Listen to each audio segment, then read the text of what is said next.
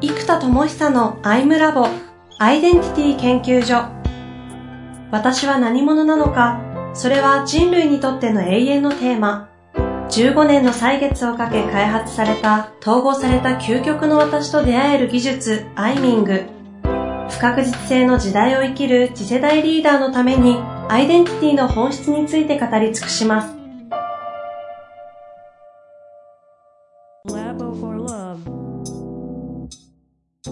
こんにちは、遠藤和樹です。生田智久のアイムラボアイデンティティ研究所。生田さん本日もよろしくお願いいたします。はい、お願いします。いやー、前回ね、ついに傾聴の開発の途中ベータ版をちょっと披露していただきました。はい、大きく分けると3つという話で、え波長というのをどういうふうにこうちょっと捉えているのかというのを見ていたあの教えていただいたんですよね。はい、で、えー、内波、内なる波と書いて内波というものと、まあ、音波ですよね、音の波。そして、これは光波でしたっけ？そうですね、光。光の。ですね、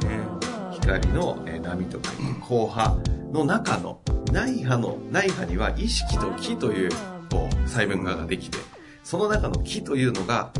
8気、うん、8個の気にあると、8個の気になっているっていう中の、えー、3つだけお話しいただいたんですよね。ちょっとあの、復習も兼ねて、質量感と集約度と速度が、残り5個、今日は行きたいなと。はい。じゃあもう続きいきますよ。はい、お願いいたします。で次はでね、質感っていうのがあるんですよ。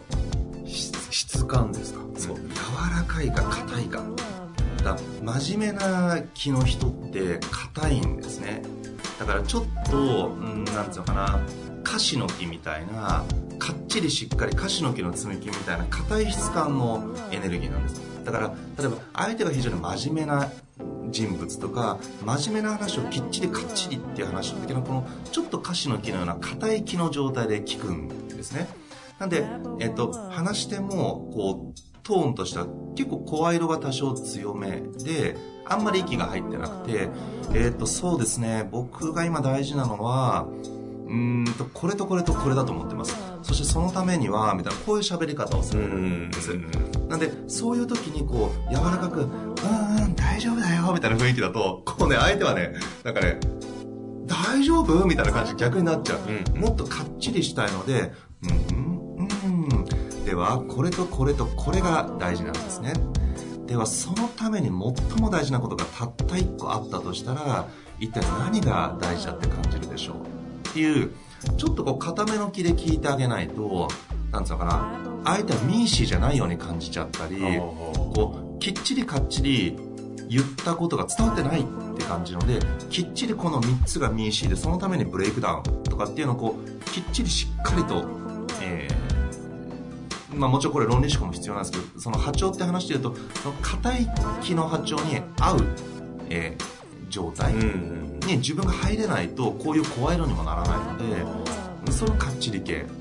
で今度は柔らかい系。さっきの「いやあるのままでいいんだよ」とか「いや大丈夫だよ。そのまんまでいこうよ」みたいなこういう柔らかい感じの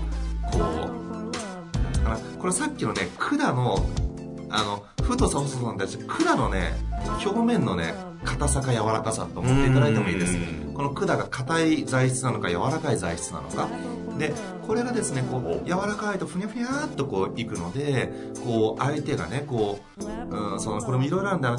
えっと本当は柔らかいエネルギーでありたいのに頑張らねばって言ってグッと固まっちゃってる時とかは喋り方は硬い喋り方をするんですけど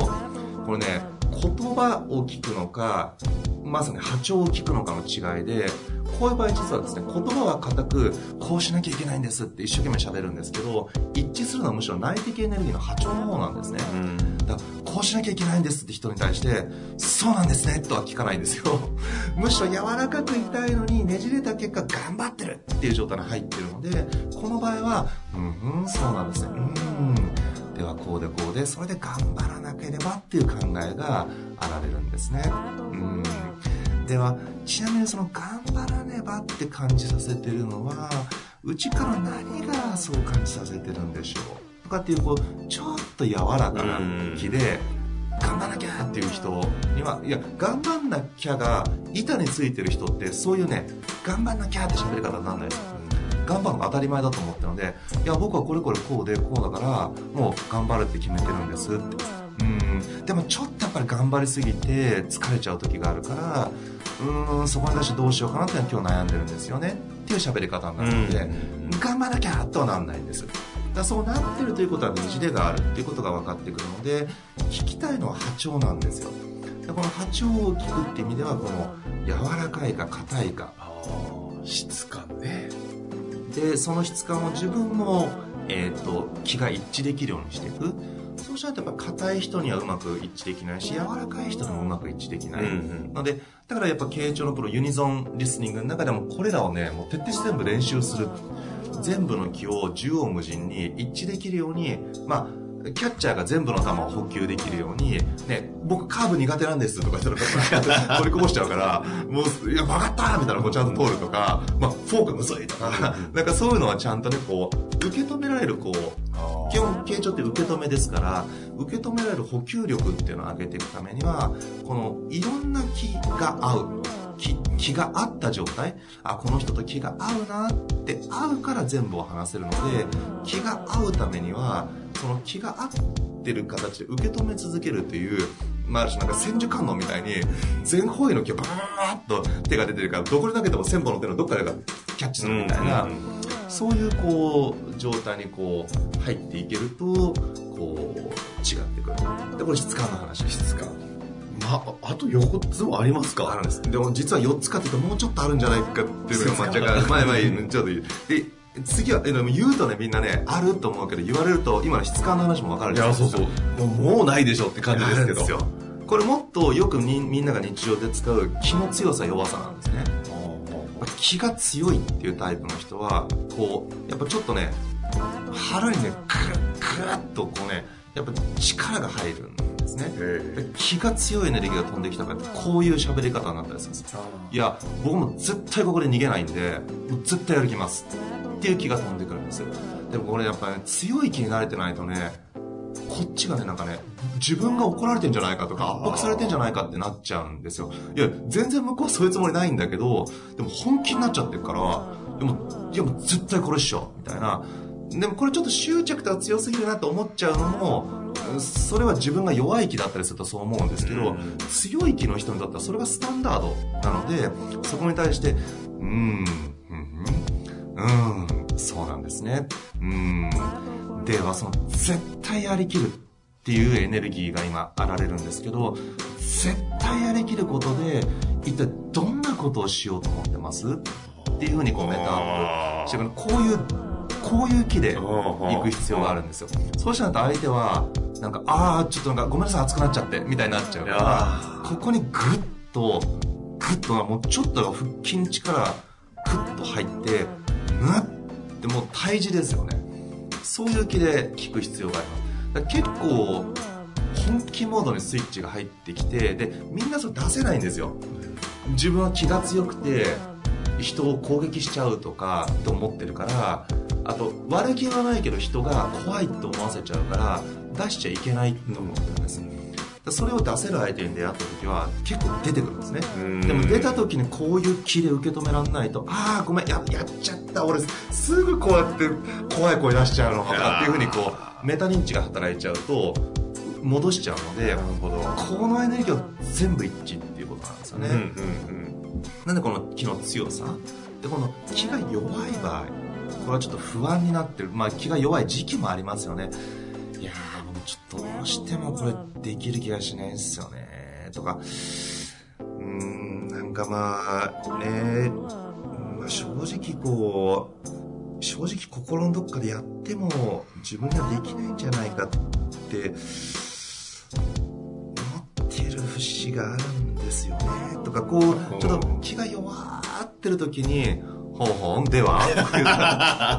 もうなんか、吹き飛んじゃうこの人。わーとか、あとこの球速いとかね。はい。ああ、では、そのために何が大事なの とか、こう、こう冗談っぽいけど、冗談っぽいけど、むっちゃ多いんですよ。もうなんか、いやいや、ここだとみんな笑っちゃいますけど、いや、笑えないぐらい結構世の中もうこんなんばっかりっていうぐらい多いんです。もう、弱ってんだから、その弱ってんだから、もうちょっと丁寧にさ、受け止めようよ、みたいな。いやー、あの、面白いですね、これ。いやそう。いや、これ笑えないんですよ、なんか。お弱ってんだからそういう時はねこうウィスパーボイスを使う必要があるんですね、うん。かつウィスパーをやると気が抜けちゃうんですよ。えっと今抜きますよ。そうそうするとこう弱い気に対してこう弱い音。でこれ今気抜けてるのでうーんそうなんですねああわかります。ってこうね猫なで声みたいなってね甘ったるい音になっちゃうんですね。そうすると実は弱ってるので支えてもらわないときついんですよ、うんだから音は弱い音なんだけど、うん抜けてると、うん受け止めてもらえてないから弱ってる気持ちがねヒューッと落ちてっちゃうんですうんよ、でこういう時どうするかっていうとこう体のど真ん中に筋線を通すんですよ。あの琴の線で筋線の弦みたいなのをピーンと張った状態で丹田あたりからこう腹のところに響きを薄く響きをこう作りながら弱い音でうなずくんですね。で「ああもう心臓なんです」みたいな指出して「うーん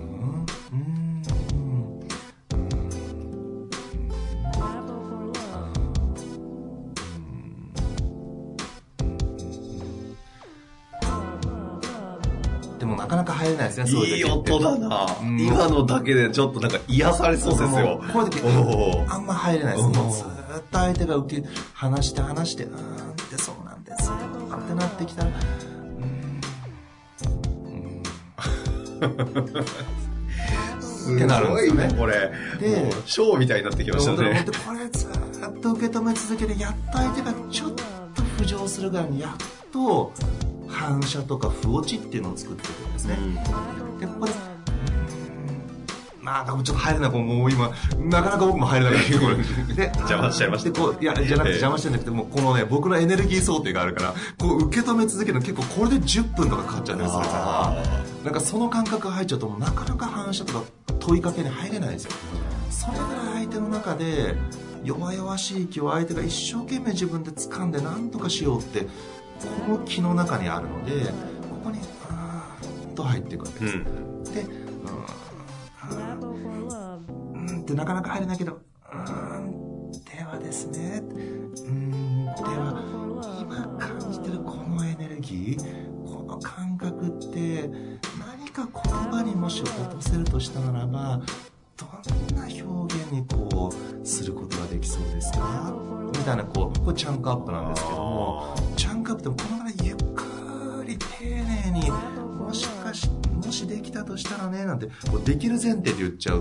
相手の気が弱ってるからできる前提がそもそも崩壊してるのになんか、うん、これギュッとまとめると何て言いますかとか言われちゃうとこういやいやそういう気じゃないよ。弱ってるからできないんだよみたいになっちゃうからこうあーって丁寧に支えながらうーんってこうチャンクアップ。で実は表現をラベリングするこう言語化できただけで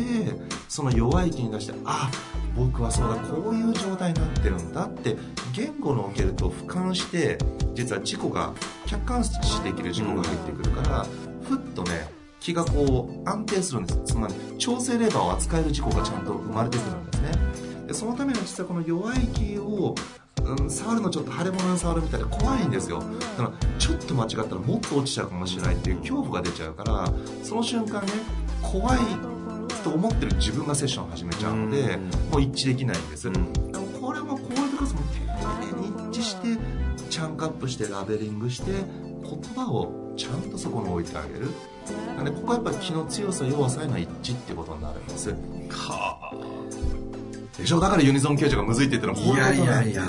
ユニゾン形状見えてきました。が、難しさも見えてきます。これ、あ三つあるあと3つあって、これまた、まさかの、これ終わります？次回ですね、これ。終わりますこれ。もうちょっと今回切っちゃいます？でもあと、ええ。そのこの8期に出してもう一個連気っていう練った気っていうのがあるんですよ。ほうほう。とかあと意識の話とえーっと、あと、音波にも、その、息としての管楽器としての息と、えー弦楽器としての声っていう流れがあるので、あと、まあ、体の方が分かりやすいかな、その、まあ、姿勢とか動きとか表情の話なんで分かりやすいですけど、これ、発気、連気、意識、あの、管楽器、弦楽器、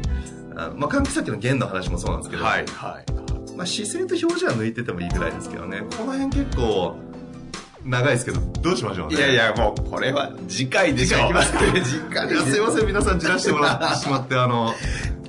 ご興味持っていただいた方には、はい3つの木、次回やりますので、ぜひ、はい楽しみにしていてください。はいというわけで、本日もありがとうございました。はい、ありがとうございます。